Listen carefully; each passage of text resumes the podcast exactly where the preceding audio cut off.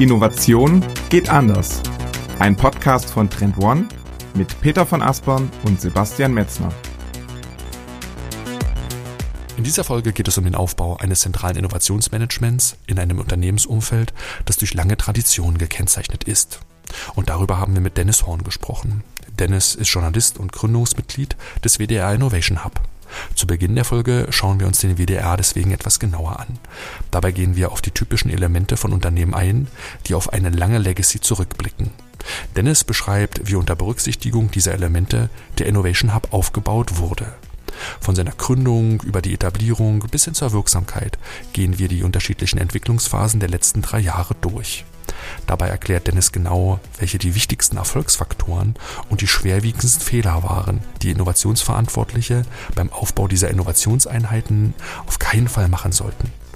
Am Ende der Folge schauen wir uns die neuesten Innovationsprojekte des WDRs an. Wer erfahren will, was zukünftig in der ARD Sportschau Einzug erhält, der hört am besten bis zum Ende, also mitten rein, in Episode 71. Herzlich willkommen zum führenden Innovationspodcast Innovation geht anders. Mit mir Peter von Aspern aus Hamburg und wie immer zugeschaltet aus Berlin ist ist Sebastian Metzner und auch von mir ein herzliches Willkommen in dieser Folge. Peter, und als Ausgangspunkt für diese Folge haben wir uns die Frage genommen, wie man das ganze Thema Innovation und im Besonderen das Innovationsmanagement in größeren Organisationen implementiert oder einbaut, die eine besondere Legacy, also eine besondere Herkunft haben, also in Umfeldern, in denen so Traditionen, Werte, etablierte Praktiken eine große Rolle spielen, die in der Vergangenheit sehr erfolgreich waren, wo man aber weiß, in Zukunft wird sich das ein bisschen anders gestalten, wir sollten Dinge anders machen und wie gehen wir das jetzt an? Das ist so ein bisschen der Ausgangspunkt für diese heutige Folge. Ja, genau. Und diese Umfelder, die du gerade beschrieben hast, natürlich auch aus Innovationsmanagement-Sicht mit ganz besonderen Anforderungen verbunden. Und welche das genau sind und wie Innovationsverantwortliche in solchen Umfeldern am besten vorgehen können und welche Erfolgsfaktoren es da auch gibt, das schauen wir uns heute einmal an. Und das Ganze machen wir am Betrachtungsbeispiel des WDR Innovation Hub, ein wirklich einzigartiges Projekt in der Medienbranche, wo in den letzten zwei Jahren ganz fantastische Arbeit geleistet worden ist. Und dazu haben wir uns auch einen Gast eingeladen, der logischerweise genau aus diesem WDR Innovation Hub kommt, nämlich Dennis Horn. Grüß euch, danke für die Einladung. Moin. Hallo Dennis, schön, dass du da bist. Ich habe gesehen, du bist Journalist, du bist Gründungsmitglied des WDR Innovation Hubs, du bist Digitalexperte. Bei dem Blick auf deine eigene Homepage musste ich sehr, sehr schmunzeln. Da stand nämlich, du bist der Nerd vom Dienst. Und du musst uns mal kurz erklären, auch gern anhand deiner Vita, wie wird man denn der Nerd vom Dienst? Also der, der Begriff stammt aus meiner These, dass eigentlich jede Redaktion so einen braucht oder mal brauchte ähm, in einer Zeit, wo es sehr wichtig war, für digitale Themen so in Redaktionen noch zu kämpfen. Ähm, und ähm, ich habe ähm, also ich bin ausgebildeter Radiomacher. Ich habe volontiert im Lokalfunk in Nordrhein-Westfalen, ein sehr, sehr interessantes System, weil es auf der einen Seite ähm, großen journalistischen Anspruch hat und auf der anderen Seite schlecht ausgestattet ist und man dann als jemand, der dort arbeitet, sehr viel machen muss. Also eigentlich einen sehr breiten, übergreifenden Blick über die Radioarbeit bekommt und eigentlich auch über die strategische Arbeit. Und ich war dann als jemand, der ursprünglich mh, hm, eigentlich zufällig zum Radio gekommen ist und eher Programmierer, Entwickler werden wollte, schnell in so einer Rolle, ähm, wo ich dann das Radio mit dem Digitalen zusammengebracht habe. Ich habe die Websites gemacht in den Sendern, für die ich gearbeitet habe ähm, und dann irgendwie in der Schiene drin. Und das endete damit, dass ich dann irgendwann ähm, als, als Digitalexperte in der ARD für Fernsehen und Radio ähm, über Digitalthemen, über Google und Apple und die Corona-Warn-App und all das, was das mit Gesellschaft und Politik macht und so weiter berichtet habe. Und so kam das zustande. Also absolut verdient der Titel. Ähm, und ähm, ja, bevor wir jetzt tiefer einsteigen in deine Arbeit beim äh, WDR, würde ich vorschlagen, dass wir erstmal auf die Organisation WDR selber schauen, weil jeder unserer Zuhörer wird das wahrscheinlich für den WDR kennen, ne, als ähm, Anbieter von Hörfunkprogrammen und auch Fernsehen natürlich. Aber so mal so aus der Innensicht, wie würdest du den WDR charakterisieren? So wie, wie tickt denn so eine Organisation tatsächlich? Ja, also ich finde es schon schwierig, ähm, da eine Charakterisierung für ge zu geben. Also erstmal die, die Beschreibung ist natürlich richtig. Es ist ein großer Anbieter von Fernseh- und Radioprogrammen, mittlerweile auch von, von Online-Angeboten, journalistischen in der Regel. Und der WDR ist die zweitgrößte Anstalt in Europa nach der BBC in England. Und gleichzeitig spielt beim WDR aber immer noch eine Rolle, dass er Teil der ARD ist. Also es gibt die Landesrundfunkanstalten äh, in Deutschland, da haben wir dann noch den RBB, über den zuletzt viel gesprochen wurde, Bayerischen Rundfunk, Saarländischen Rundfunk und so weiter in, in allen Größen und, und Formen. Und von denen ist der WDR eine. Das heißt, es ist nicht allein so, dass er eine Organisation, ein Unternehmen ist, sondern er ist gleichzeitig noch in so einen föderalen Verbund eingebettet, was es nochmal schwieriger macht, weil wir hier nicht ähm, nur so diese, dieses klassische hierarchische Gebilde innerhalb dieser Organisation haben, sondern zusätzlich noch so Fragen des Föderalismus, die, die auch noch äh, mit dranhängen. Das heißt, das ist äh, Legacy für Fortgeschrittene. Und gibt's neben der Hierarchie, die du gerade schon angesprochen hast, weitere Merkmale, die du unter diesen Legacy-Rahmen noch stärker reinnehmen mit würdest? Was macht die Legacy des WDRs aus? Ach, das sind verschiedene Dinge. Also ähm, die Hierarchie habe ich genannt. Ich glaube, es gibt nichts, was so hierarchisch organisiert ist in der Organisationsstruktur wie so eine klassische Redaktion. Dazu gehören aber auch solche Dinge wie die Linearmedien versus die digitalen Angebote. Also ähm, der öffentlich-rechtliche Rundfunk ist ganz stark linear geprägt, also vom Fernsehen und dem Radio. Und ähm, daraus entsteht eine Schwierigkeit für das System, mit der digitalen Denke umzugehen, also auch mit dem Kulturwandel, der da drin steckt. Mm, und wir haben Beschäftigungsstrukturen, die, glaube ich, interessant sind. Es gibt Festangestellte auf der einen Seite ähm, und vor allem die Älteren haben äh, unbefristete Verträge, die fast schon so einem Beamtentum gleichkommen. Und äh, die Programmmacherinnen und Macher, die sind häufig diejenigen, die die Inhalte machen, die man dann ähm, on air sieht im, im Radio und im Fernsehen die aber frei sind ähm, und, und äh, freiberuflich äh, dort beschäftigt werden. Das heißt, es gibt ähm, so, so diverse Fallhöhen zwischen linear und digital, zwischen fest und frei, zwischen Föderalismus und einer alten Organisation und dem Versuch, da irgendwie New Work reinzuziehen. Also all das sind so Fallhöhen, die da drin stecken. Und ich glaube, das beschreibt auch die Herausforderung ganz gut. Mhm. Und momentan wird ja auch gerade der öffentliche Rundfunk so ein Stück weit in seiner aktuellen Form in den Medien auch diskutiert. Ne? Also wie mhm. sozusagen soll es da eigentlich weitergehen? Wird die äh, Zukunft des öffentlich-rechtlichen Rundfunks in den nächsten 20 Jahren so aussehen wie in den letzten 20 Jahren? Oder muss sich da nicht das eine oder andere tatsächlich verändern? Ähm, das heißt, es gibt auch so einen gewissen Veränderungsdruck ja von außen. Das ist ja eben auch schon beschrieben in der Medienbranche generell sowieso aber auch vielleicht im Speziellen auch nochmal in diesem Gebilde des öffentlichen Rundfunks, was nochmal so als Ebene mit dazukommt, sozusagen. Ähm, wie siehst du das, wenn du darauf schaust? So, gibt welche, welche Herausforderungen würdest du äh, besonders herausstreichen, vor denen tatsächlich die Medien im Allgemeinen und im Speziellen auch der WDR stehen? Also erstmal ist es ja gut, dass er unter dieser Beobachtung steht und auch in dieser Debatte steht. Ich, ähm, ich mhm. befürworte mhm. das, weil wir gehören den Leuten, die den Rundfunkbeitrag zahlen. Und deswegen äh, müssen wir uns nicht nur, finde ich, dieser Debatte stellen, sondern ich finde, wir sollten sie ständig ermöglichen und, und mitführen. Deswegen finde ich sehr gut, dass ähm, mhm. darüber gesprochen wird, auch erhitzt, leider mit einem Anlass, der natürlich unsäglich ist, nämlich all dem, was wir jetzt nochmal konkret beim, beim RBB zuletzt erlebt haben. Aber ich finde gut, dass wir die Debatte führen und ich finde gut, dass wir sie mittlerweile auch ähm, verhältnismäßig radikal führen. Also unser Intendant hat vor paar Tagen in Hamburg her bei einer Rede relativ deutlich mal gesagt, wie schwierig es auch ist, dieses System zu reformieren, weil es nicht so ist, dass wir das so einfach aus uns heraus können. Der öffentlich-rechtliche Rundfunk ist beauftragt. Also es gibt äh, Gesetze, den Medienstaatsvertrag, die einzelnen Landesrundfunkgesetze mhm. ähm, der, der Bundesländer, die uns zum Teil ja vorschreiben, was wir zu tun haben. Also es gibt einen Auftrag, das müsst ihr tun. Und wir können jetzt nicht einfach sagen, wir lassen hier ein Programm weg um dann an anderer Stelle das Digitale zu stärken. Das funktioniert nicht, weil dieses Programm ist beauftragt. Und ich finde super, dass äh, diese Debatte jetzt ähm, mal breiter geführt wird, weil ich glaube, dass wir, das ist meine persönliche Meinung, nur mit einem ordentlichen Schritt nach vorne da rauskommen und ähm, es auch schaffen, einen, einen ja, zukunftsfähigen öffentlich-rechtlichen Rundfunk zu, zu prägen. Ich würde ja sagen, wenn es ihn nicht gäbe, müsste man ihn gerade heute in, in dieser Zeit der mhm. Desinformation, des Durcheinanders äh, von, von Informationen auch schaffen ähm, als einen zuverlässigen Ort äh, für, für Informationen für eine Gesellschaft. Und ähm, ja, ich, also ich blick da positiv drauf auf diese Debatte klar. Mhm. Das ist nochmal ein guter Punkt, den ich gerade nochmal mitgenommen habe, weil ich denke, dass immer so ein bisschen unter dem Regulierungsmantel, die Gesetze, die du gerade beschrieben hast, mhm. werde jetzt mhm. vielleicht von einem anderen Innovationsexperten als, ja, das sind halt Regulierungen, denen wir unterworfen sind. Und worauf ich hinaus will, ist aber, wie innoviert ihr denn dann in so einem stark regulierten und ganz, ganz formalisierten, und du hast das ja gerade sehr gut beschriebenen Umfeld?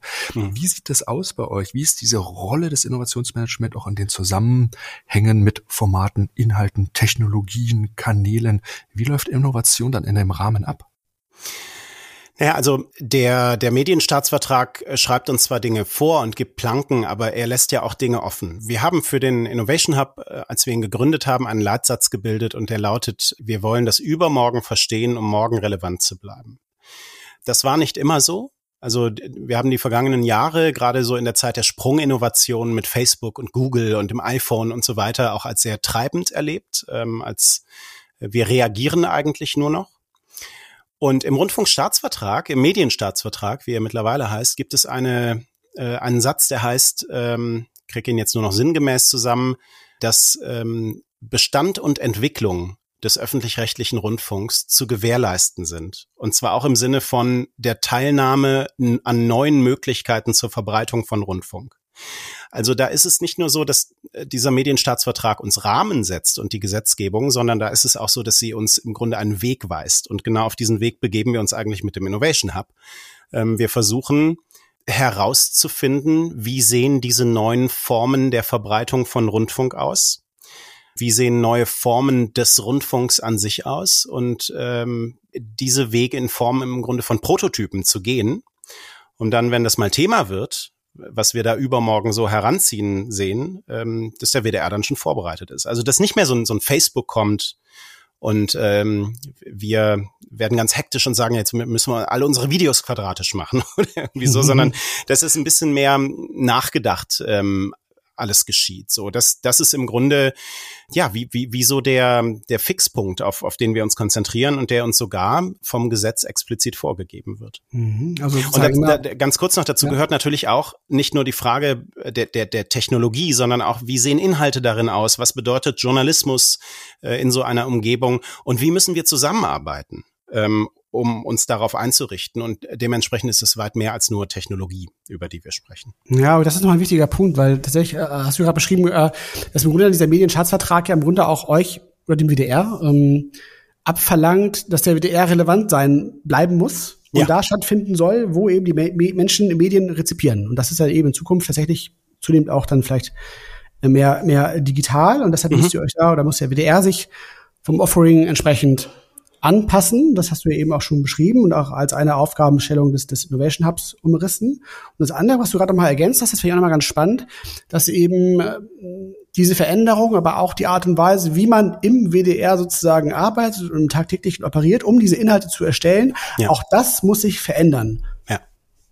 Und das war sozusagen, ist das auch sozusagen Bestandteil eures Innovation Hubs gewesen, in der, ja. gewesen in der Aufgabenstellung, diese Arbeitsweisen auch anzugehen sozusagen? Ja, in der Aufgabenstellung, wie wir sie uns übrigens gegeben haben. Also es gab zu Beginn eine ganz fantastische Aufgabenstellung. Wir waren ein Team, das eingesetzt wurde von der Intendanz, um äh, erst einmal diese Frage zu beantworten, wie schaffen wir es, verdammt nochmal innovativ zu werden? Wir, wir haben die hauspolitisch schöne Variante, wie schaffen wir es, innovativ zu bleiben?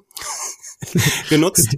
Und dann haben wir ähm, aber im Grunde frei arbeiten können. Also wir hatten diese Frage zu beantworten. Es gab gar keine konkrete Aufgabenstellung und wir haben uns das dann erarbeitet. Wir haben mit einem ähm, mit einem Zukünfteansatz äh, gearbeitet. Das heißt, wir haben verschiedene mögliche Zukünfte in 10, 15 Jahren entworfen. Wie könnte darin ein öffentlich-rechtlicher Rundfunk aussehen?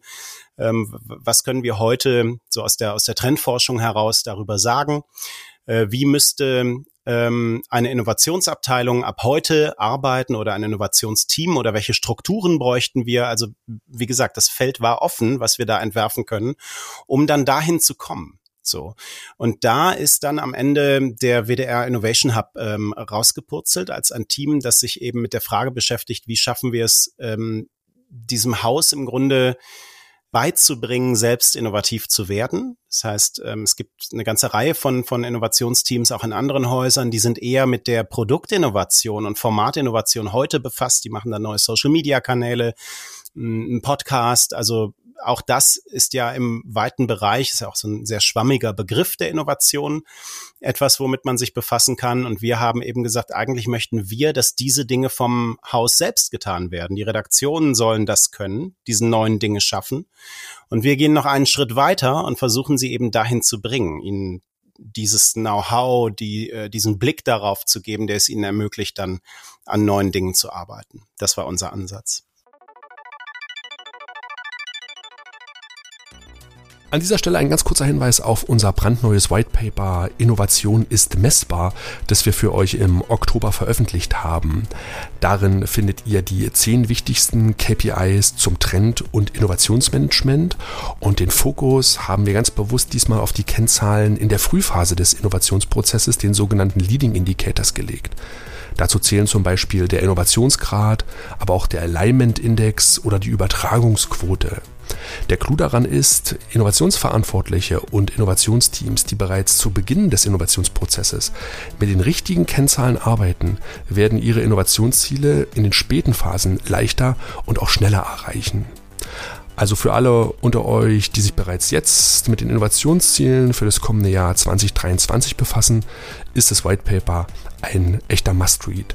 Und als Zusatz haben wir für euch das Thema Nachhaltigkeitsziele als Innovationstreiber ebenfalls in das White Paper mit inkludiert. Auf trendone.com slash whitepaper minus Innovation minus KPIs könnt ihr euch euer Exemplar jetzt kostenlos runterladen. Den Link findet ihr auch unten in den Shownotes. Und nun wieder zurück in den Podcast.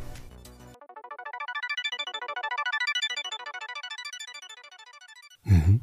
Aber ihr wart schon als Team der Nukleus dieser Idee und wollte dann über das Team hinaus wirken.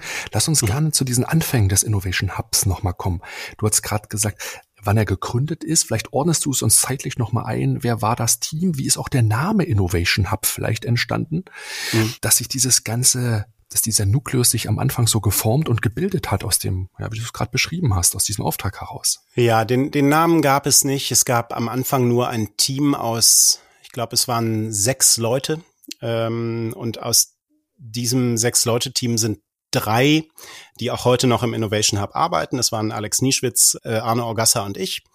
Und es gab dann noch drei weitere Leute, die so von der Intendanz aus, aus dem Team der, der Unternehmensstrategie, die zur Intendanz im WDR gehört, noch in dieser Entwicklungsgruppe mit dabei war.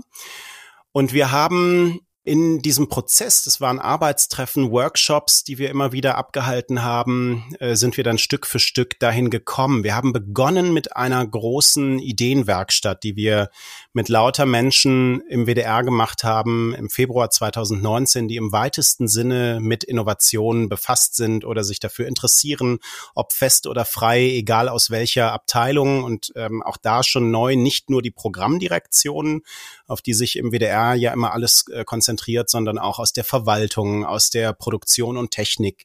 Und ähm, mit all diesen Leuten haben wir erstmal Punkte gesammelt, um unseren Blick dafür zu schärfen, wo hier eigentlich die die Schmerzen sind mhm. in dieser Organisation WDR. Mhm. Ähm, und das mhm. haben wir dann in diesem Prozess mit reingenommen. Und dann sind wir nach diesem Zukünftemodell vorgegangen, ähm, hatten eine sehr gute Unterstützung von Third Wave, einer äh, Agentur aus Berlin, die sich eben mit strategischem Foresight beschäftigt, ähm, die wir damit reingenommen haben, äh, die mit uns diesen Weg gegangen sind. Und dann haben wir so, waren wir irgendwann an der Stelle, dass wir sagten, wir können kein Team schaffen, das die Innovation selbst macht. Dafür haben wir A nicht die Ressourcen und B ist es auch Quatsch, weil dann erzeugen wir auch so Reflexe im Haus, die, also sei es Neid, so da die mit der Innovation oder so Dinge wie, ähm, wir müssen das hier ja nicht machen, weil das machen die. So, und das wollten wir nicht. Ne? Also uns war ganz klar, wir wollen dieses Haus dahin bringen.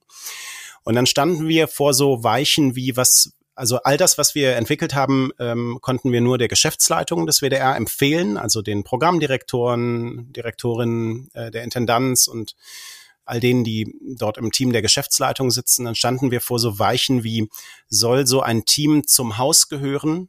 Örtlich und strukturell oder wird das so, so eine Tochtergesellschaft? Das wollten wir nicht, damit wir auch nicht als die von außen mit den bunten Hüpfbällen behandelt werden, sondern die, die in denselben Gegebenheiten halt arbeiten.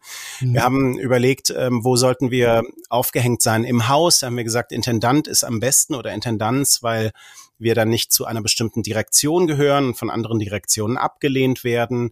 Wir haben gesagt, in diesem Team sollten Leute aus jeder Direktion auch arbeiten, damit sich jeder irgendwie dazu verhalten kann zu dem Team. Dann haben wir auch örtlich darüber gesprochen, sollten wir im WDR sitzen, ist uns das zu viel Muff oder irgendwie draußen, dann sind wir aufs Produktionsgelände des WDR in Bocklemünd gegangen. Also es waren alles so Entscheidungsweichen, vor denen wir dann standen.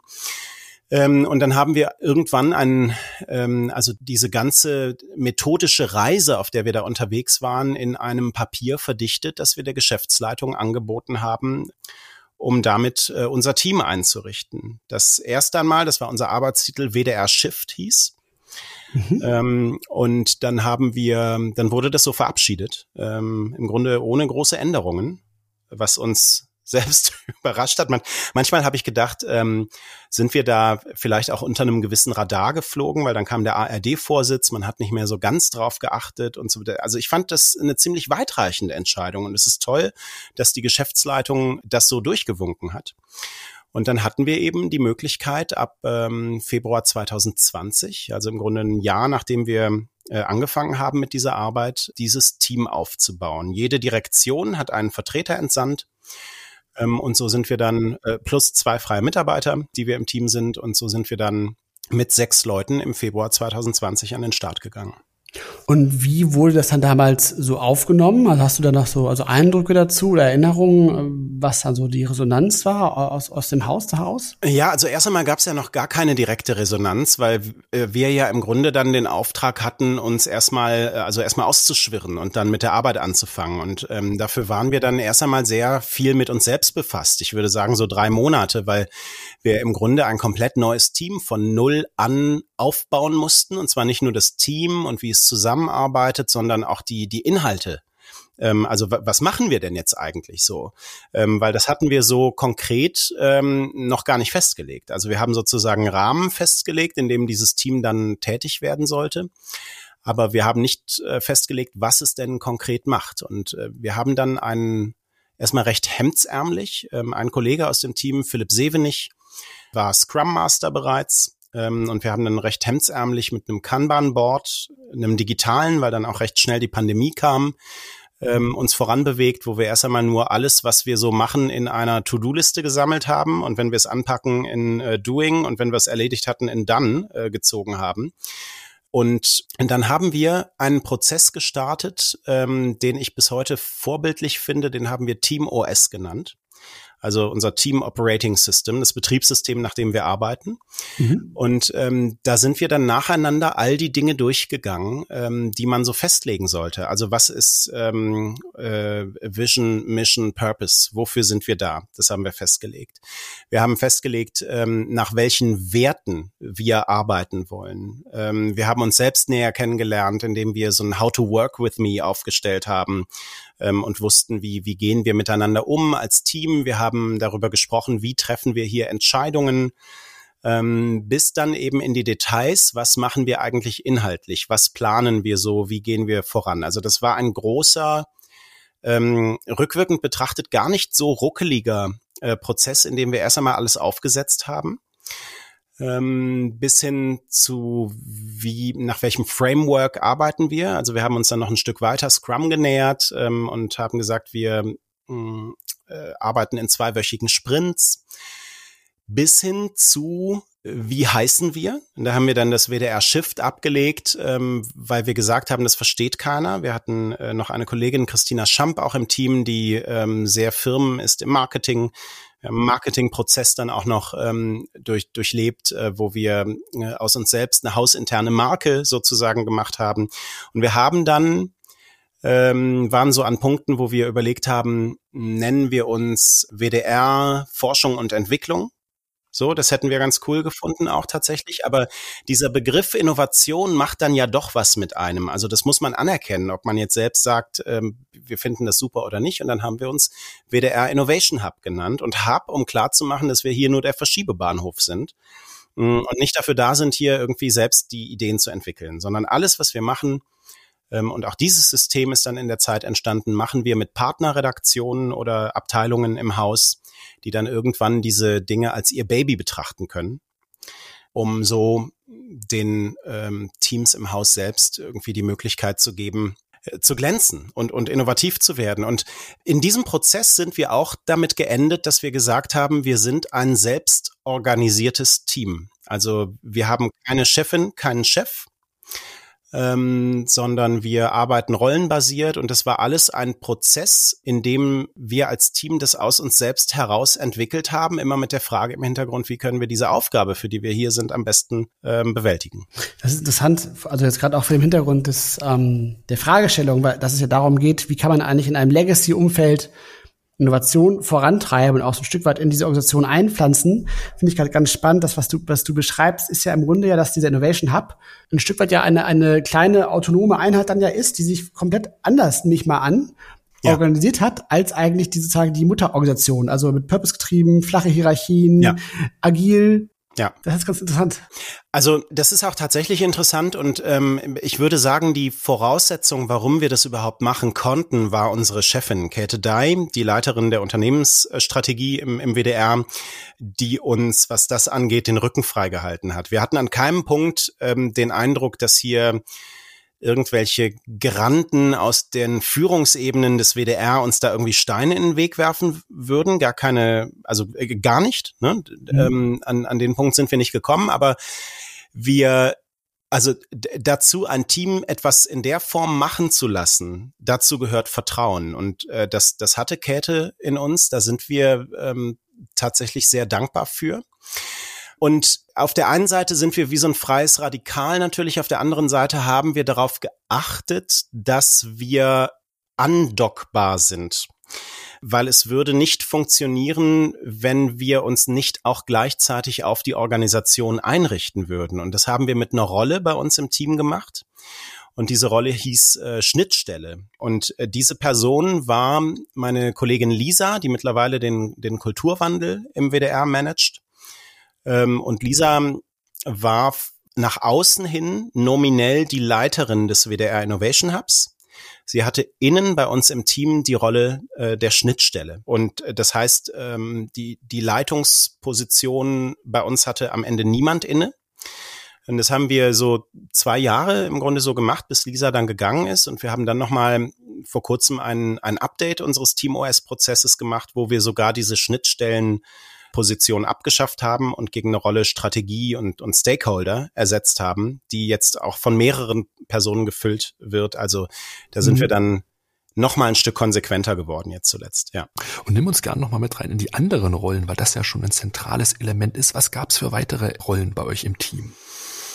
Also wir haben äh, diese Rolle ähm, Strategie und Stakeholder, die sich mit der Positionierung des Innovation Hubs äh, beschäftigt. Ähm, wer wollen wir eigentlich sein? Wo wollen wir hin? Es aber auch nie selbst entscheiden darf, sondern im Grunde die Prozesse auf den Weg bringt, über die das Team das dann entscheidet. Wir haben eine Rolle ähm, die sich Personal nennt, die ähm, also sich um äh, unsere studentischen Hilfskräfte kümmert, um die Personen bei uns im Team, die bei uns Stationen machen. Wir haben im Grunde dauernd äh, entweder eine Volontärin, ein Volontär oder ähm, ein Trainee bei uns, die ähm, zum Team dazustoßen für so zwei bis vier Wochen in der Regel und dann wieder rausgeschickt werden. Und äh, auch wir selbst arbeiten nach so einem Rotationsprinzip und auch darauf schaut die, die Rolle Personal, dass jeder von uns nach einer gewissen Zeit im, im Innovation Hub auch wieder rausgeht in den WDR. Ähm, das ist bisher bei drei Personen so passiert. Christina Schamp, Philipp Sevenich, Lisa Zauner, die jetzt ähm, die App- und Voice-Entwicklung, äh, die KI-Entwicklung und den Kulturwandel im WDR managen, also im weitesten Sinne auch mit unseren früheren Themen dort weiter befasst sind. Das ähm, liegt alles in der Rolle Personal. Wir haben eine Rolle Kommunikation. Wir arbeiten mit so journalistischen Prinzipien der Nutzerorientierung auch ins Haus hinein. Wir finden, das Haus macht es super nach außen, aber manchmal kann man das innen auch ganz gut gebrauchen, so diese Skills, wo wir dann versuchen, sehr viel über Innovation zu sprechen, es zu präsentieren, uns reinzuzecken in irgendwelche Termine, wo wir die Dinge präsentieren können, ähm, auch so Marketingkampagnen im Haus mal machen, dass wir irgendwo unseren großen Trendradar aufhängen, den man sich angucken kann. Ähm, das ist so eine Rolle und ich, also es gibt jetzt noch zwei, drei weitere. Es gibt eine Team-OS-Rolle, die sich also nochmal äh, speziell um die ähm, Entwicklung und die Frage, wie arbeiten wir selbst miteinander zusammen äh, kümmert. Ähm, und genau, das, das nicht zu vergessen, äh, weil das ja eigentlich der Kern unserer Arbeit ist. Äh, jede und jeder von uns hat auch die Rolle des Innovationsmanagers inne, in der wir uns eben um konkrete Innovationsprojekte dann auch kümmern. Ähm, wir haben jetzt sehr viel darüber gesprochen, wie, wie arbeiten wir selbst und wir sind auch irgendwie Role Model im, im WDR. Es gibt mittlerweile eine komplette Redaktion, nämlich Quarks, die Wissenschaftsredaktion, die nach Holacracy arbeitet ähm, und da am Anfang auch einen Blick auf uns geworfen hat. Wie funktioniert das? Wie, wie arbeiten wir zusammen? Ähm, aber der Hauptteil unserer Arbeit besteht natürlich nicht darin, sich mit uns selbst zu beschäftigen, sondern eben in äh, konkreten Innovationsprojekten. Jetzt haben wir ja gerade schon so ein bisschen umrissen, wie ihr organisatorisch aufgestellt seid ne, und wie ihr euch auch intern äh, da organisiert. Stichwort äh, Team OS. Du hast eben auch schon ein Stück weit das Thema Stakeholder auch angesprochen. Mhm. Ähm, und auch das Thema Innovationsmanagement. Und jetzt kommen wir langsam ja auch so zum, zum Kern eurer Arbeit sozusagen. Also worum geht's eigentlich?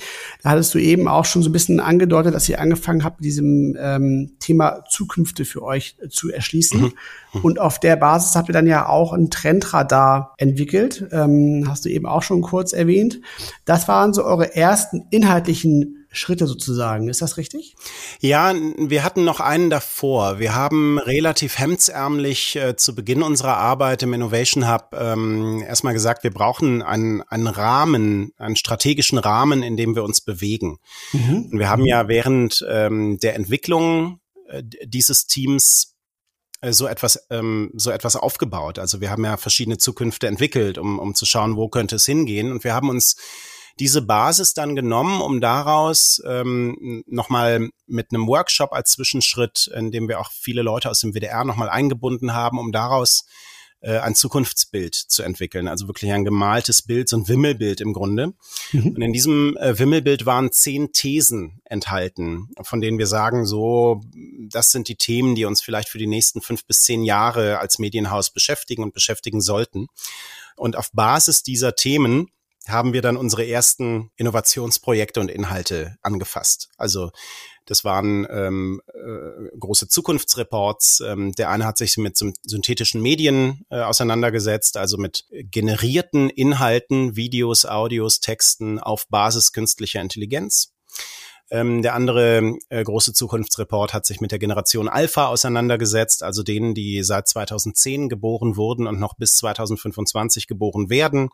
Ähm, wie äh, sieht dieses Publikum, das uns da als neues Publikum des WDR erwartet oder der ARD eigentlich äh, in 10, 20 Jahren aus? Wie, wie bewegen die sich durch den Alltag, um ein Gefühl dafür zu bekommen? Und es basierte alles auf diesem ursprünglichen ähm, Zukunftsbild, das wir da entwickelt haben. Und das war aber natürlich so hemdsärmlich, dass uns da äh, so ein bisschen die methodische Grundlage fehlte. Ähm, und wir sind deswegen an der Stelle ähm, rangegangen und haben dort, wo wir eh schon angesetzt haben, nämlich ähm, bei, bei der Trendforschung, gesagt, äh, lass uns das doch mal ein bisschen in eine Methode gießen und in, in Strate strategisches Hilfsmittel. Und da ist dann im Grunde der Trendradar rausgesprungen, den wir jetzt äh, regelmäßigen Updates auch unterziehen ähm, und indem wir äh, die, die großen Entwicklungen, die für so ein Medienhaus relevant sind, ähm, mit einem methodischen Rahmen einordnen in ähm, Watch. Also sollten wir uns die nur mal so angucken, weil es wichtig werden könnte in Prepare. Das ist dann im Grunde genau unser Arbeitsbereich. Ja, also jetzt schon mal vorbereiten auf das, was da kommen mag. Und in Act, ähm, wo wir dann sehen, wenn wir das da einsortieren, dann müssen wir den WDR irgendwie darauf hinweisen, ähm, da sollte er eigentlich schon längst tätig sein. Klammer auf, manchmal würde ich mir in unserer Umgebung, aber das geht wahrscheinlich vielen, die am Thema Innovation arbeiten, noch so eine Rubrik Act But Yesterday wünschen. Klammer zu. Ähm, aber das ist die Ungeduld, die da äh, bei mir regelmäßig durchbricht. Absolut. Kannst du dich erinnern, wie viel Trends ihr in dem Trendradar abbildet, um einfach mal so eine Quantität vor Augen zu haben? Ich habe das äh, interessanterweise jetzt vor, vor ein, zwei Tagen noch gezählt, weil wir jetzt auf Basis dieses Trendradars wieder ein neues Wimmelbild ähm, erstellen werden diese Woche ähm, und, und gerade daran arbeiten, dass man nochmal so ein bisschen ähm, sinnlicher äh, wieder hinzubekommen. Und das waren, glaube ich, so Mitte 30, also irgendwie so gut 30 äh, Stück die da gerade äh, in die verschiedenen Bereiche Watch, Prepare, Act fallen. Ja. Mhm. Und, und fiel es euch leicht, die Sachen zu identifizieren und die Sachen jetzt zu handeln? Weil einmal identifizieren heißt ja nicht, ich mache die Arbeit einmal, sondern es ist ja auch mit einer gewissen Nachverfolgbarkeit. Wir reden gerne dann von Monitoring. Ne, man muss neue Trends hinzunehmen, alte eventuell zusammenschieben, andere rausgeben. Wie fühlt ihr euch so? Fällt euch das leicht im Umgang mit dem Trendradar? Wie geht ihr die Sache an und wie fühlt sich das an? Ich würde mich zu der These hinreißen lassen, dass jeder und jede von uns das ein bisschen anders empfindet. Ähm, also bei mir ist das so, ich setze mich ja in meiner Berichterstattung jeden Tag eigentlich auch mit solchen Themen auseinander. Und ich hatte äh, in diesem ganzen Prozess, wo wir dann alle Trends durchgehen, erstmal identifizieren, müssen wir dann einen neu aufnehmen, ne? nochmal angucken, was, was steckt da eigentlich da drin, wie, wie ist dieser Trend eigentlich genau ausgeprägt, was heißt das, wenn da so ein Trend äh, Plattformökosysteme oder so heißt oder der andere heißt kreative KI oder oder so. Mhm. Ähm, ich kann da, also das merke ich immer sehr schnell andocken durch das Vorwissen aus der Berichterstattung ähm, und andere Kolleginnen und Kollegen, die vielleicht eher so aus der, weiß ich nicht, Verwaltung kommen oder so, die gehen da einen längeren Weg. Ähm, aber ich glaube, es ist niemandem von uns richtig schwer gefallen. Also das ist ja ein sehr methodisches Vorgehen, Schritt für Schritt. Ähm, und das hat einfach viel mit Einlesen und äh, Sprechen zu tun. Und dann kommt das, was in journalistischen Umgebungen immer passiert. Solche Gesprächsrunden arten dann in Streit aus, weil so ist eine Redaktionskonferenz. ähm, aber nee, schwer ist es, glaube ich, von uns niemandem gefallen. So aber man dockt unterschiedlich gut an, würde ich sagen. Ja. Und dann habt ihr im Grunde ja mit diesen, diesen Content-Artefakten, also eben zum einen dem Trendradar, mit der ihr ja quasi die Wandelwelt so ein Stück weit eingeordnet und bewertet habt, mhm.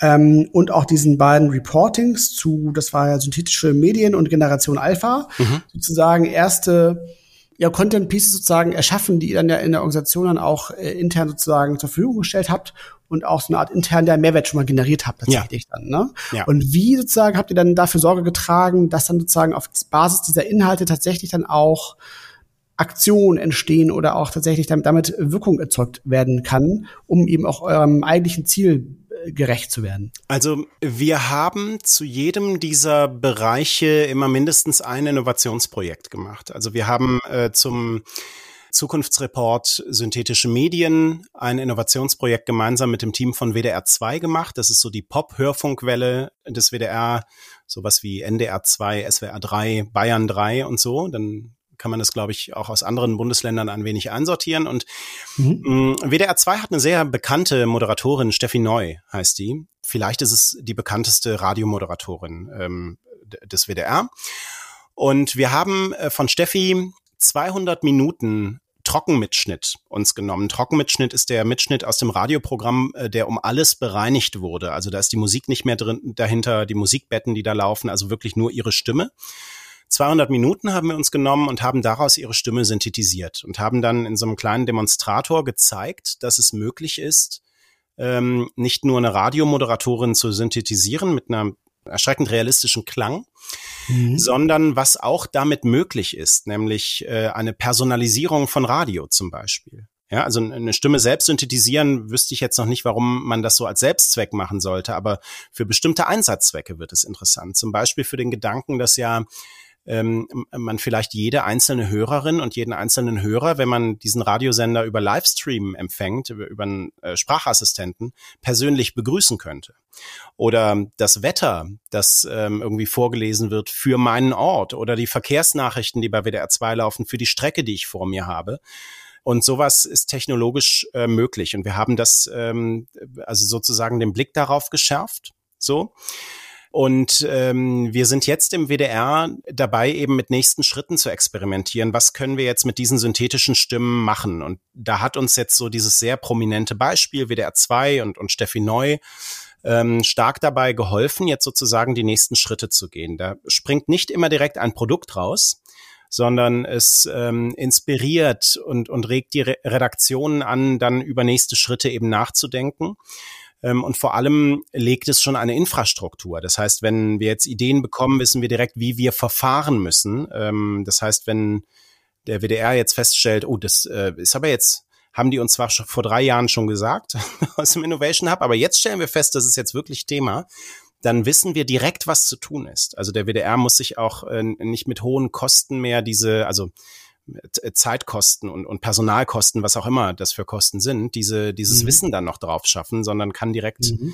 ähm, an den Start gehen. Das heißt, im Idealfall inspirieren wir, äh, verleiten zu konkreten Projekten, machen die Dinge schneller. Also es können viele Dinge da rausspringen, warum es von Wert ist, ähm, so vorzugehen. Ja.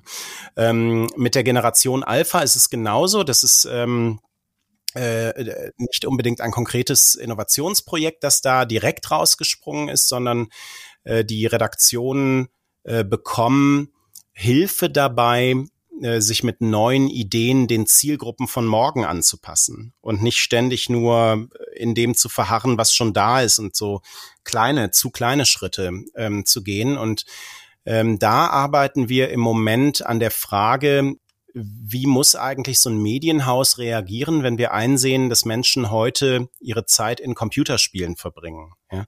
Also so äh, gerade in dieser Generation wird es äh, zunehmend zu einem Thema, dass so Computerspiele nicht mehr nur Orte zum Spielen sind, sondern auch Orte zum Verweilen. Die Computerspielehersteller gehen auch extra diesen Weg, die machen Social Hubs aus ihren Spielen.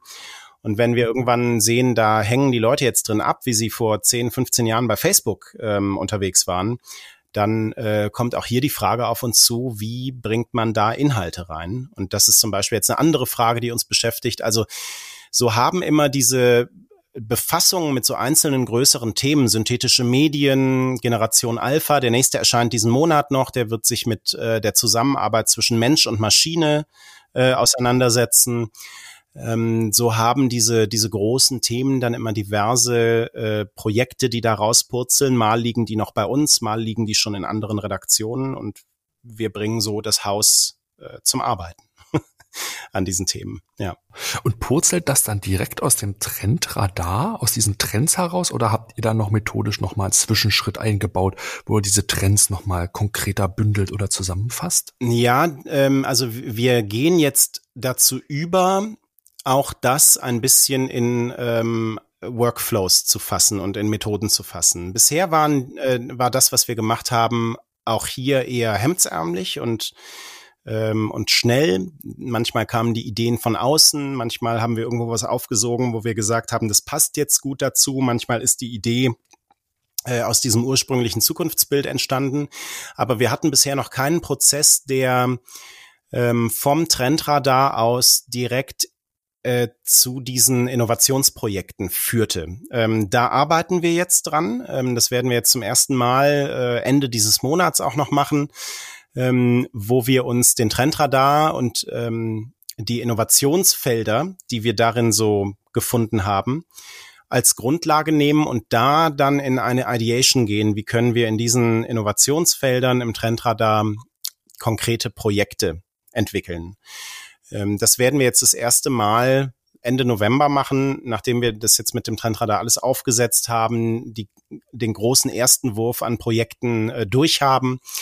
Ähm, und so haben wir jetzt im Grunde einen sehr mh, hm, stringenten Weg entwickelt von der Trendforschung über den Trendradar äh, bis zu den Innovationsfeldern, die wir für uns definieren, wo wir vor allem reingucken wollen, weil wir das so für die wichtigsten Felder halten, bis zu den konkreten Innovationsprojekten dann. Das ist jetzt im Grunde ein, ein Durchlauf und ein Prozess bei uns. Und bevor es weitergeht, hier eine kurze Unterbrechung in eigener Sache, denn wir haben unser Trenduniversum für euch aktualisiert. Es enthält nun 17 Megatrends und insgesamt 119 Makrotrends. Und damit alles übersichtlich bleibt, haben wir euch das Trenduniversum als große A0-Infografik gestaltet.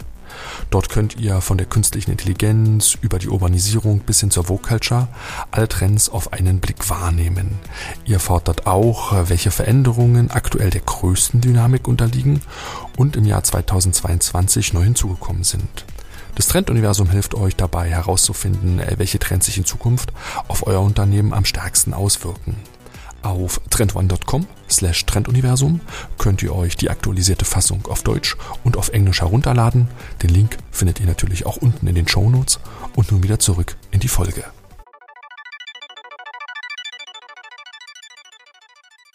Und ich hätte mal so eine Frage zu dem Zeithorizont eurer Innovationsprojekte tatsächlich. Weil ähm, typischerweise ist es ja so, dass man den Weg eines zentralisierten Ansatzes wählt, also zum Beispiel so ein Hub baut, um eben auch Themen voranzutreiben, die so ein Stück weit vielleicht radikaler sind oder disruptiver sind und zu groß, um sie eben in einzelnen Abteilungen eigentlich überhaupt auch lösen zu können. Ja. So. Und meine Frage zieht auch so ein bisschen darauf ab, um mal zu vergleichen, wie es bei euch vorher war, weil bevor es den Hub gab, gab es ja auch schon Innovationen beim WDR. Aber es, ne, der WDR findet ja auch digital statt. Es gibt ja auch irgendwie eine App und, und viele mhm. digitale Angebote so. Also würdest du sagen, dass tatsächlich in der Vergangenheit Innovationen beim WDR, also ohne das jetzt werten zu meinen, aber eher so inkrementelle Schritte gewesen sind, um sozusagen immer das vorhandene Offering einfach dann zu digitalisieren, sage ich jetzt mal.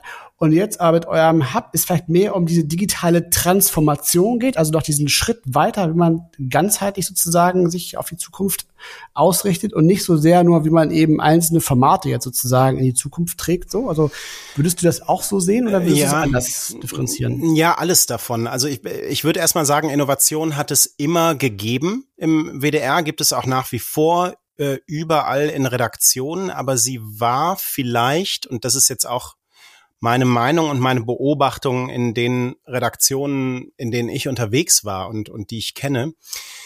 Sie war geprägt von Schmerz und Kampf mitunter. Also von den Leuten, die das vielleicht aus ihrer eigenen Nutzungserfahrung haben kommen sehen und dann in ihrer Redaktion äh, vertreten wollten. Also wir müssen ah, das jetzt mhm. machen. Ja, mhm. so das ist mhm. Schmerz für diese Leute und Kampf auch, ne, weil man dann immer in die Auseinandersetzung gegangen ist.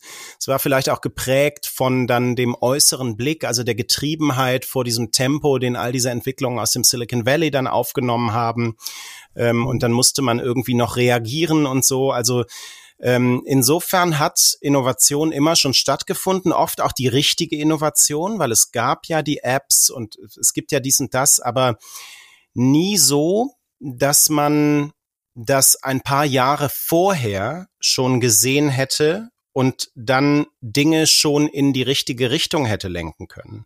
Und das erhöht natürlich den Aufwand. Es wird dann anstrengender, das alles zu machen. Ähm, und das würde ich so als ähm, als die Herausforderung sehen, an der wir dann ansetzen. Wir, ich, ich würde, also ich bin vorsichtig immer mit diesem Begriff digital, weil ähm, natürlich sind die Schnittmengen groß aber dass wir, das, was wir machen mit dem Innovation Hub, hat jetzt nicht zwingend allein mit digitaler Transformation zu tun. Es mhm. gibt ja auch noch andere Anforderungen, die auf uns zukommen, die in der Fragmentierung der Gesellschaft und der Informationsstränge in der Gesellschaft einhergehen. Auch da stoßen wir dann auf digitale Aspekte, aber das ist nicht allein digital, worüber wir sprechen, sondern wir arbeiten da eher tatsächlich, wie du das eingangs gesagt hast, mit so einer Art Zeithorizont, nämlich den kommenden zwei bis fünf Jahren. Also wir sagen so null bis zwei Jahre, das ist das, was die Innovations Teams im Haus, die in den Redaktionen arbeiten und sich dort mit ähm, heute dann natürlich mit Podcasts, mit Social Media Kanälen und, und solchen Dingen beschäftigen, ähm, eigentlich ganz gut überblicken und auch gut können. Ähm, wir sind für alles nach diesen zwei Jahren sozusagen zuständig, ähm, damit das dann rechtzeitig und in Anführungszeichen vorbereitet äh, in diesen Teams landet. Aber die Brücke, jetzt kommen wir so ein bisschen zu diesem Stakeholder-Thema, was ich nochmal ganz interessant finde. Was ist dann tatsächlich die Brücke, zu denen ihr dann auch kommt, um, um diese Innovationsprojekte dann durchzuführen, ist das dann der Content, weil natürlich ihr sehr stark inhaltlich arbeitet, weil ihr müsst ja da irgendwie so ein bisschen Bonding betreiben, ihr müsst da aktivieren, ihr müsst da involvieren. Ist Content die Brücke in die unterschiedlichen Redaktionen oder ist das was ganz anderes? Nee, nicht nur, nicht nur. Ich glaube, dass das, was wir hier machen, ähm, der Trendradar zum Beispiel und äh, die Ableitungen äh, daraus, wenn wir ehrlich sprechen, eigentlich besser direkt in der Geschäftsleitung aufgehoben wären. Also eigentlich muss ein Haus insgesamt über solche Fragen und die Ableitungen äh, daraus ähm, diskutieren. Ähm, und ähm, weil das nicht so ist und wir als Innovationsteam damit ähm, befasst sind, müssen wir sehr viel kommunizieren und Lobbyarbeit betreiben. Ich glaube, das übersieht man schnell, wenn man sich für äh, so fancy Begriffe wie Innovation interessiert und denkt, ah, die, die machen die coolen neuen Sachen. Dann übersieht man, glaube ich, dass, äh, dass äh, die Hälfte unserer Arbeit Kommunikation und Lobbyarbeit und, und Politik ist. Das ähm, gehört auch dazu. Und unsere Brücke kann durchaus aus verschiedenen Dingen bestehen. Also das ist das Inhaltliche. Ähm, das kann aber auch sein, dass wir ähm, genau die Schmerzen kennen, die Redaktionen haben, zum Beispiel ähm, Ressourcenherausforderungen, also dass wir sagen, dieses KI-Tool könnte bei euch dieses Problem, das wir, das ihr gerade habt, super lösen. Also dass wir über die Ressourcenfrage spielen. Das könnte sein, dass äh, wir über die Form der Zusammenarbeit gehen, weil viele Redaktionen heute schon einsehen, dass dieses starre Organigramm von gestern nicht mehr hilft, sondern wir eher in interdisziplinären Teams arbeiten. Und deswegen ist die Brücke dann, ähm, wie arbeiten wir eigentlich im Innovation Hub miteinander? Das hören sich viele Redaktionen auch an. Und wir haben ein, ähm, ja, eigentlich ein internes Produkt, das auch sehr häufig unsere äh, Brücke ist, nämlich den Trendreport. Das ist ähm, nochmal der, der Zukunftsreport in klein. Ähm, und wenn Redaktionen vor konkreten Veränderungsprojekten stehen, ähm, also ihre, ihr Angebot neu aufstellen möchten, eine, eine Redaktion zum Beispiel, ähm, dann können die uns mit einem Trendreport dazu beauftragen und schauen jetzt in dem Bereich, in dem wir unterwegs sind, wie wird es da in Zukunft weitergehen. Wir haben verschiedene Trendreports gemacht. Wir haben einen Trendreport zur Zukunft von Social Media gemacht, zur Zukunft von YouTube, zur Zukunft ähm, der Streaming-Dienste, äh, von Newslettern zur Zukunft des investigativen Journalismus, aber eben nicht nur auf so einer inhaltlichen Ebene, sondern wir haben auch ähm, Trendreports gemacht zur Zukunft des Recruitings ähm, in mhm. Medienhäusern oder zur Zukunft der Video-Live-Produktion, also eher der, also da haben wir jetzt Verwaltung oder, oder Produktion und Technik. Ähm, und mit diesen Trendreports beauftragen Redaktionen uns, die bekommen also so ein zugeschnittenes, auf sie zugeschnittenes Ergebnis, das wir gleichzeitig aber im gesamten WDR äh, spielen und äh, alle äh, haben dann etwas auch von diesen Ergebnissen. Ähm, auch das kann eine Brücke sein. Also im Grunde ist das eine tägliche Neujustierung, mit wem in diesem Haus hier müssen wir wie reden, ähm, um am besten zu unseren Ergebnissen zu kommen. Mhm. Ja, und dadurch kein, ja, und dadurch kein Top-Down, sondern eine, eine ständige Arbeit, das zu transportieren und zu, zu setteln. Und wenn ihr jetzt mal so, so ein Beispiel jetzt für so einen Trendreport zum Thema Social Media hast du ja gerade gesagt, so als mhm. ein Beispiel, ne? wie sieht die Zukunft mhm. aus von, von Social Media? Ähm, dann beschreibt ihr im Grunde ja da wahrscheinlich die, die zukünftige Entwicklung, die ihr seht, ne? welche, welche Trends spielen da eine Rolle, wie wird äh, Social Media in Zukunft funktionieren, welche mhm. Plattformen sind wichtig, wie interagieren Menschen dort, welche Zielgruppen und ähm, gibt ihr denn da zum Beispiel auch schon Handlungsempfehlungen sozusagen ab oder macht ihr das ganz bewusst nicht und sagt, wir beschreiben erstmal nur und erarbeiten dann mit den Anfragen bei euch im Haus sozusagen, welche Implikationen das hat so? Wie, wie, wie muss man sich das so vorstellen? Nee, wir, wir geben auch, ähm, wir geben auch Empfehlungen oder Gedanken dazu. Also wir haben am Anfang ohne angefangen. Wir haben erstmal den, den Redaktionen und Teams dann nur so äh, einzelne mh, hm, einzelne Trends zusammengefasst. Ne? Was, was bewegt sich da? Was, was passiert da? Und dann ähm, haben wir so weitergemacht, dass wir irgendwann die, die Rückmeldung bekommen haben aus den Redaktionen, aus den Teams, ja, was fangen wir denn damit an? Ne? Ähm, jetzt wissen wir, was genau. die Trends sind, ja. aber was bedeuten die für uns? Ne? So, und wir haben dann, äh, sind dann so vorgegangen, dass wir im Grunde ähm, in jedem Trendreport ähm, auch mit zu jedem Trend reingeschrieben haben, äh, was ist unsere These zu diesem Trend? Äh, welche Chance steckt da drin, welche Herausforderungen, was könnten nächste Schritte sein? So. Also jetzt einen der letzten Trends, die wir zum Beispiel gemacht haben, der basierte auf der ARD ZDF Online Studie, weil die ergeben hat, auch dieses Jahr nochmal, dass verdammt viele Menschen in Deutschland Newsletter lesen, also so E-Mail-Newsletter. Äh, und das ist aber mhm. äh, in der Medienlandschaft aus unserer Sicht ein sehr unterrepräsentiertes Ding. Also es gibt wenige gute Medien-Newsletter von Medienhäusern, sondern es sind eher so Einzelkämpfer, die das mal machen. Ne? So, und ähm, dann haben wir einen, äh, einen Trendreport gemacht zur Zukunft von Newslettern und da ähm, war zum Beispiel einer der Trends drin, Personalities als Absender. Also ähm, dass ähm, dieses Prinzip aus Social Media, Menschen folgen Menschen, dass, diese, dass sich im Grunde gerade auf die Newsletter-Welt überträgt und Newsletter so eine Art Social Media ähm, Element werden.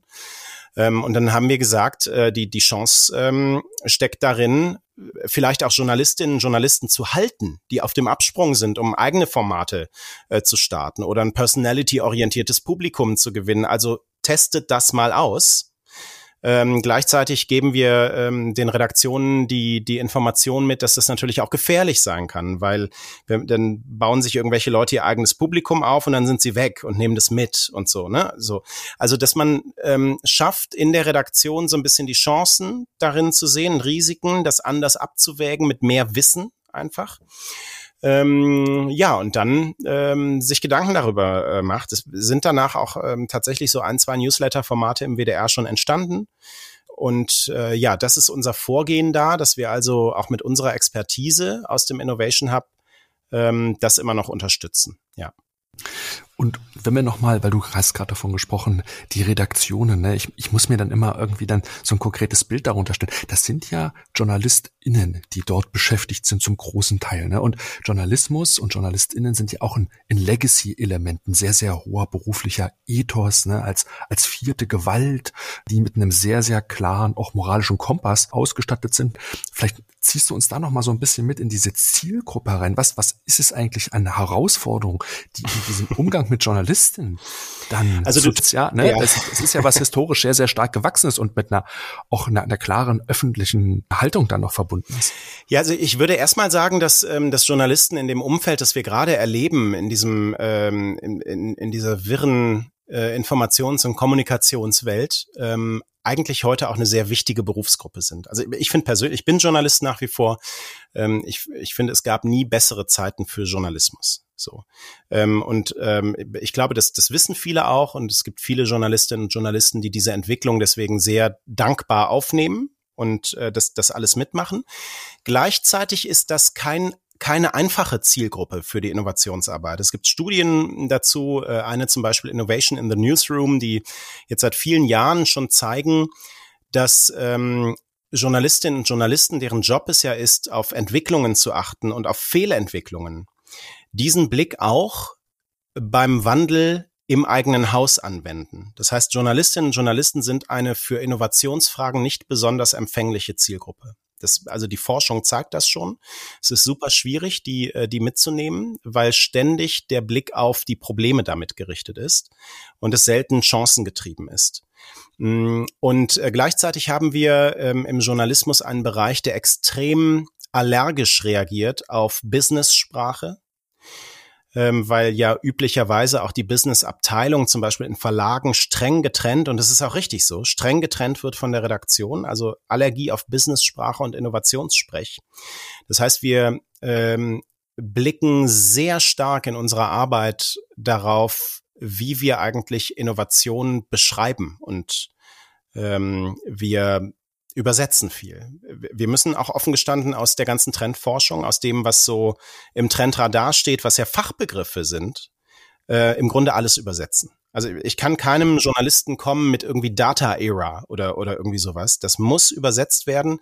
Das darf auch nicht nur den leisesten Anklang von Business Englisch haben, sonst funktioniert das nicht. Ähm, und, und das ist ähm, eine, eine ganz große Aufgabe. Ähm, gleichzeitig müsste man sagen, naja, vielleicht sollten Journalistinnen und Journalisten hier Tacken mit der Zeit gehen. Äh, äh, ne? Also äh, auch das sind ja Unternehmen und da herrscht halt eine Sprache vor und vielleicht möchte man sich ja auch international verständigen. Aber das bringt alles nichts, sobald dann irgendwelche Reflexe auftauchen, sagen, äh, sorry, kommen hier gar nicht mit mit, weiß ich nicht, Plattform Economy oder irgendwie sowas. Ne? Mhm. Also da müssen wir sehr viel Arbeit in Übersetzung und äh, andockbare Sprache stecken. Das ist zum Beispiel etwas, was, ähm, was ich da nennen kann. Ja, interessant, interessant. Das ist natürlich immer so eine grundsätzliche Herausforderung, tatsächlich so auf die Zielgruppe sich so ein bisschen auch, auch sprachlich dann tatsächlich einzustellen, so, absolut. Und ähm, vor dem Hintergrund nochmal die, die Frage, weil ihr seid ja auf diese Mitarbeit dieser Journalistinnen ja angewiesen. So, das ist ja ein ganz maßgeblicher Erfolgsfaktor, ne? dass ihr mhm. da mit denen sozusagen ähm, Seite an Seite sozusagen steht und, und äh, Dinge vorantreibt. Und ähm, da würde mich nochmal interessieren, wie da so diese Arbeitsteilung von euch ausschaut, weil ihr seid jetzt der Innovation Hub. Ja. Ne? Diesen sechs Vollzeitstellen, glaube ich, hattest du eingangs gesagt. Ja. Ne? Und ähm, äh, triggert jetzt sozusagen solche, solche Themen an, ne? durch, durch Radar, ähm, Reportings und so weiter. Und ähm, wie, wie organisiert ihr das denn jetzt, wenn jetzt, wenn jetzt konkrete Dinge angestoßen werden? Wie jetzt ein Beispiel jetzt mit dem WDR 2 und dieser mhm. synthetisierten Sprache zum Beispiel so. Also wie war da die Aufteilung auch mit dieser Redaktion oder dem Team da vom WDR 2, als ihr das zusammen gemacht habt? Ja. Wie muss man sich das also vorstellen? Also wir, wir sind erst einmal da, diese, ähm, diese Dinge zu ermöglichen. Das heißt, wir bezahlen sie als Innovationsteam. Ähm, mhm. Und äh, die Kosten bleiben nicht äh, bei den Redaktionen hängen, die manchmal auch äh, irgendwie arg auf ihre Ressourcen achten heutzutage. Ja, ja, ja. Mhm. So, und ähm, wir haben am Anfang, als wir den Innovation Hub entwickelt haben, mal so ein, so ein Bild entwickelt, das im Grunde so aussieht, dass bei so einem Innovationsprojekt äh, wir ganz am Anfang mit voller Teamstärke dabei sind und uns dann Stück für Stück da rausziehen und die ähm, Teams aus den jeweiligen Redaktionen oder Abteilungen, mit denen wir ähm, zusammenarbeiten, Stück für Stück stärker reingehen. Also wie so zwei Dreiecke, das eine wird kleiner, das andere größer. Und äh, am Ende, wenn das Innovationsprojekt fertiggestellt ist, äh, haben die die Gewissheit, es funktioniert oder es ist toll und es ist unser Baby und sie können damit angeben. Das war so ein bisschen der Gedanke dahinter. Aber der, der Alltag zeigt natürlich, dass man das immer noch mal so ein bisschen Projekt für Projekt äh, sich genauer angucken muss, wann so die Schwellen sind, wann man da ein bisschen mehr rausgeht oder äh, die anderen mit reingehen. Aber bei jedem Projekt haben wir eine Redaktion als, äh, als Paten sozusagen oder eine Abteilung im Haus und wir versuchen die so gut wie möglich über diese Projektdauer einzubinden. Ähm, das heißt, die sitzen in der Regel von Anfang an damit drin ähm, um so ein Gefühl, das ist auch mein Baby zu erzeugen. Und das im Grundsatz ähm, funktioniert eigentlich ganz gut. Ähm, ähm, wir haben jetzt ein neues, das stellen wir auch Ende des Monats vor mit der Sportschau äh, automatisierte Spielberichte und die Kollegen zum Beispiel saßen halt die ganze Zeit mit in den, in den Workshops. Ähm, und ein Kollege aus der Sportschau war richtig tief mit drin äh, und, und hat so auf so einer Entwicklungsebene damit gemacht. Ähm, also da kommt es jetzt echt nochmal auf das jeweilige Projekt an und wie da eine Beteiligung aussehen kann. Aber wir achten ganz stark darauf, bei allem, was wir machen, immer Leute aus dem Haus mitzunehmen, damit nichts irgendwie nur da draußen von diesem Innovationsteam gemacht wird, dem es ja so gut geht. Äh, das wollen wir gar nicht erst als, als Gedanken, weil es auch einfach falsch wäre, äh, aufziehen lassen. Ja, das ist schon ein sehr, sehr guter Gedanke, ne? Die Akzeptanz und die anderen Leute dann glänzen lassen, dass ihr eigenes Baby so zu betrachten, das ist ein, ein wahnsinniger Erfolgsmechanismus. Ich will noch mal ganz kurz auf die Gewerke noch mal zu sprechen kommen, weil du brauchst ja jemanden, der auch das technisch umsetzt. Habt ihr dann IT noch mit drinne? Und vor allen Dingen, geht das dann, wenn das tatsächlich dann erfolgreich ist, auch noch mal in die Intendanz hoch? Müsst ihr das dem Top-Management, müsst ihr das auch noch mal dann stärker nach oben dann verargumentieren? Ja. Ähm, also unsere Chefin, Käthe, die, die ich erwähnt hatte, mit der treffen wir uns alle zwei äh, Wochen. Und die ist äh, damit im Grunde dauernd auf dem Laufenden. Damit liegt es ja in der Intendanz. Ne? Und ähm, es ist da, es ist da hinterlegt. Und ähm, ansonsten gucken wir bei jedem Projekt darauf, wem könnten wir es sonst noch so zeigen.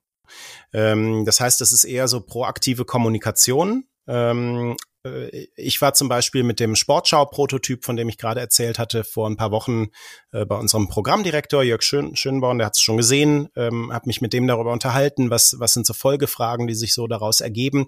Aber der muss das nicht absegnen oder so. Das ist dann Sache der Sportschau-Redaktion. Auch das gehört zu einem journalistischen Betrieb, dass Redaktionen ähm, autark sind und äh, top-down da auch gar nicht so möglich ist, sondern ähm, ja, wir, also es gibt den Begriff der inneren Rundfunkfreiheit ja, ähm, und da gar kein Durchregieren äh, in, in dieser Form möglich ist, sondern äh, die Sportschau entscheidet dann am Ende selbst, ob und wie sie das einsetzt so läuft das. Wir, wir sind da jetzt niemandem zusätzlich rechenschaftspflichtig. Wir, wir sprechen mit der Intendanz. Wir binden alle äh, Player von, von uns aus ein, weil wir es für sinnvoll halten, gemeinsam darüber zu reden.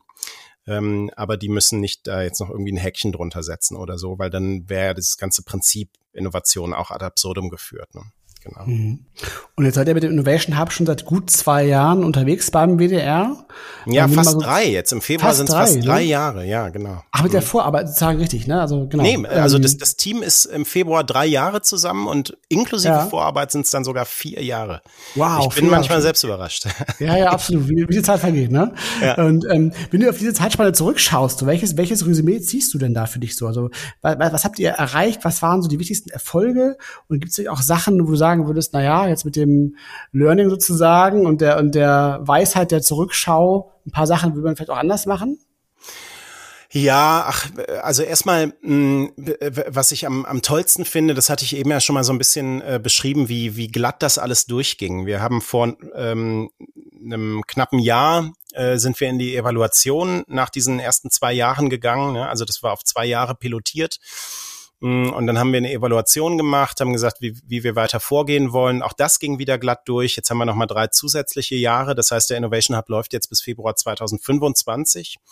Und das ist erstmal toll. Was wir anders gemacht hätten, ich glaube, äh, wir haben sehr schnell festgestellt, äh, wie viel Arbeit das dann doch am Ende ist. Wir haben so in unserem jugendlichen Leichtsinn 2019 gesagt, dann machen wir irgendwie 20 Innovationsprojekte im Jahr.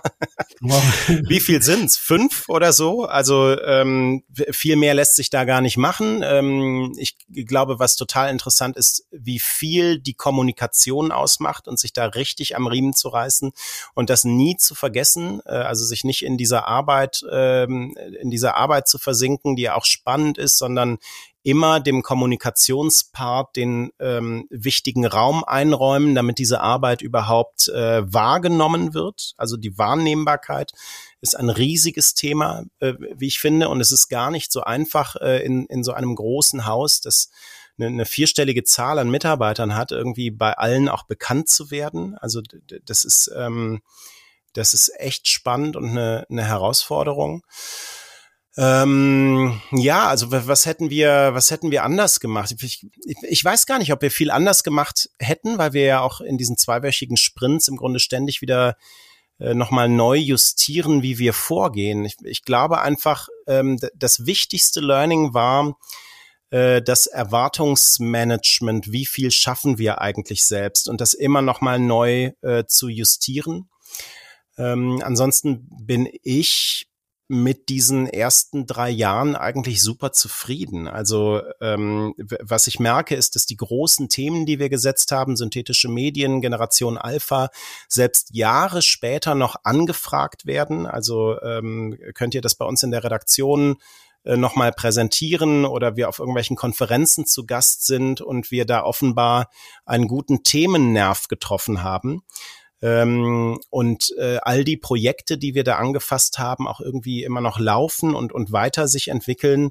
Und das gibt mir recht viel Hoffnung, dass das irgendwie, und, und so ticken wir gedanklich, dass es irgendwie eine Saat ist, die wir so gut gestreut haben, dass sie irgendwie Stück für Stück aufgeht. So, also das ist meine, meine Hoffnung. Und ich glaube, das ist das Beste, was wir so erreichen können. Ähm, ich, wir sind nicht so, dass wir sagen, da müssen jetzt die Innovationsprojekte so glänzen, sondern wenn wir merken, da, da ist eine Saat, da passiert was, was manchmal auch gar nicht so einfach zu quantifizieren ist, ne, in so Evaluationsverfahren, mm, dann äh, haben wir den Eindruck, dass, ähm, dass das sinnvoll ist, genauso wie wir es machen. Ja. Mhm. Und weil du gerade 2025 erwähnt hast, was mhm. sind denn als konkrete nächste Schritte geplant? Was liegt noch vor euch, was wir vielleicht demnächst auch bald sehen werden? Ja, also wir werden jetzt Ende äh, des Monats äh, hoffentlich den Zukunftsreport Mensch und Maschine veröffentlichen, wo wir die Vision eines Medienhauses zeichnen, in dem wirklich auf allen Ebenen Produktion, Redaktion, Management ähm, äh, Mensch und Maschine zusammenarbeiten, also mit künstlicher Intelligenz. Äh, interessanterweise alles Sachen, die es irgendwie schon gibt oder die zumindest jetzt sehr denkbar sind. äh, und dadurch so ein Gesamtbild eines sehr fortgeschrittenen Medienhauses zeichnen, was gar nicht so schwer ist zu erreichen stellen dabei auch den, den Sportschau-Prototyp vor, automatisierte Spielberichte. Wir haben sehr viel Forschung dazu betrieben. Ähm, wir hatten Wissenschaftler dabei, die den ganzen Prozess beobachtet haben und ein Paper machen über KI-Innovation in der Redaktion. Das werden wir veröffentlichen. Es gibt einen großen Sicherheitstest, den wir mit Fraunhofer gemacht haben, wie ähm, wie sicher ist das alles? Das sind ja Fragen, die Journalistinnen und Journalisten dann direkt stellen, ne? äh, so in, in diesem Betrieb. Ähm, und ein großes User-Testing auch äh, gemacht. Das veröffentlichen wir jetzt und ähm, wir sind gleichzeitig jetzt dran, uns die Innovationsprojekte äh, vorzunehmen für das kommende Jahr. Das schält sich jetzt so langsam raus.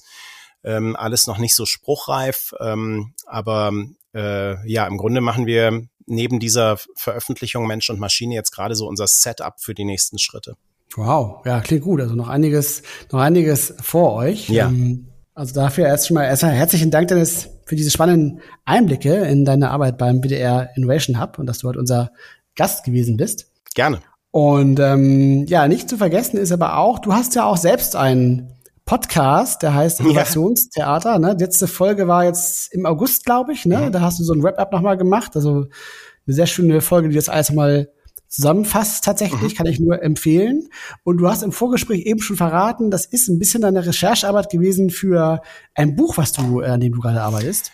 Ja, genau. Also ich, ich ähm, berate seit vielen Jahren Redaktionen so in, in Fragen des, des Wandels. Ähm, und mir sind immer so dieselben Probleme, Herausforderungen aufgefallen. Also eigentlich so Muster, die, die man erkennt, warum Innovation hakt, so, ne, in, in lauter Redaktionen. Jetzt auch nochmal in, in diesen drei Jahren äh, Innovation Hub und ähm, ich habe das irgendwann mal notiert und habe das bei Facebook und LinkedIn gepostet und so und es ist richtig explodiert. Offenbar hatten den Schmerz auch noch andere. Und dann habe ich gesagt, okay, okay, dann mache ich ein Buch draus. Und, und dieser Podcast war meine Recherche für das Buch, weil ich mich nicht in all diesen Themen auskenne. Ich habe 20 Gäste gehabt, äh, zu verschiedenen Aspekten von Innovation in Medienhäusern. Genau, und jetzt begebe ich mich im Dezember ans Schreiben. Uiuiui, ja, wir, wir ja. werden das weiter beobachten und, und freuen uns schon drauf.